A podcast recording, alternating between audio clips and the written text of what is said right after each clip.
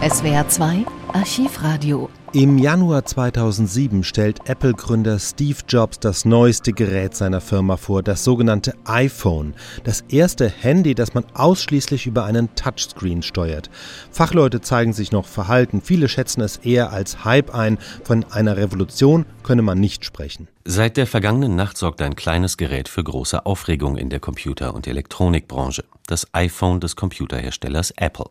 Ein Mobiltelefon, das auch Musik abspielen kann, Fotos und Filme zeigen und das eine Verbindung zum Internet herstellen kann. Das Gerät kommt zwar erst im Juni auf den amerikanischen Markt, im Herbst auf den europäischen, aber es hat heute schon für heftige Reaktionen gesorgt. Stefan Lochner berichtet. Es war wieder einer der Auftritte, wie sie typisch sind für Steve Jobs, den Chef der Firma Apple. In Jeans und schwarzem Rollkragenpulli plaudert er vor sich hin und Millionen Apple-Fans weltweit kleben an seinen Lippen, verfolgen die Rede via Internet. Die Fans wissen, der unprätentiöse Stil steht in krassem Widerspruch zu dem, was der Apple-Chef zu sagen hat. Wenn Steve Jobs an die Öffentlichkeit tritt, geht es traditionell um eine Revolution, mindestens. Today Apple is going to reinvent the phone.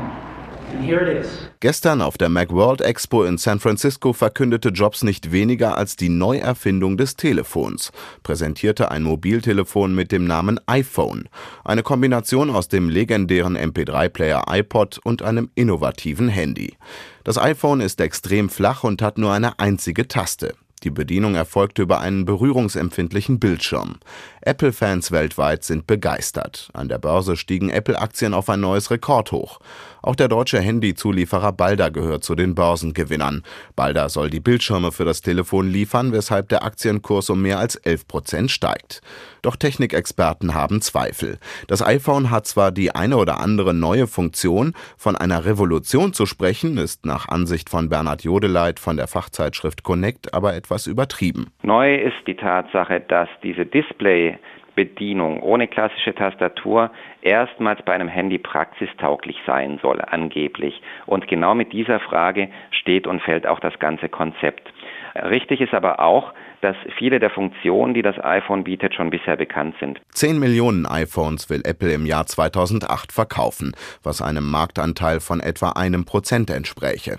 Das Apple-Handy wird also kein wirkliches Massenprodukt, eher ein Prestigeobjekt für zahlungskräftige Technikbegeisterte. 499 Dollar kostet das Einsteigermodell.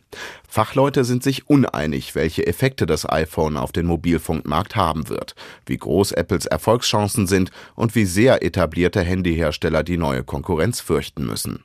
An asiatischen Börsen haben die Kurse einiger Premium-Handyhersteller heute deutlich nachgegeben. Zu Unrecht meint Fachjournalist Bernhard Jodeleit. Ich bin kein Analyst, man kann aber durchaus darüber nachdenken, die Aktie manches Konkurrenten heute zu kaufen, denn im Moment werden einfach jede Menge Vorschusslorbeeren verteilt. SWR 2 Archivradio. Viele weitere historische Tonaufnahmen gibt es, thematisch sortiert, unter archivradio.de.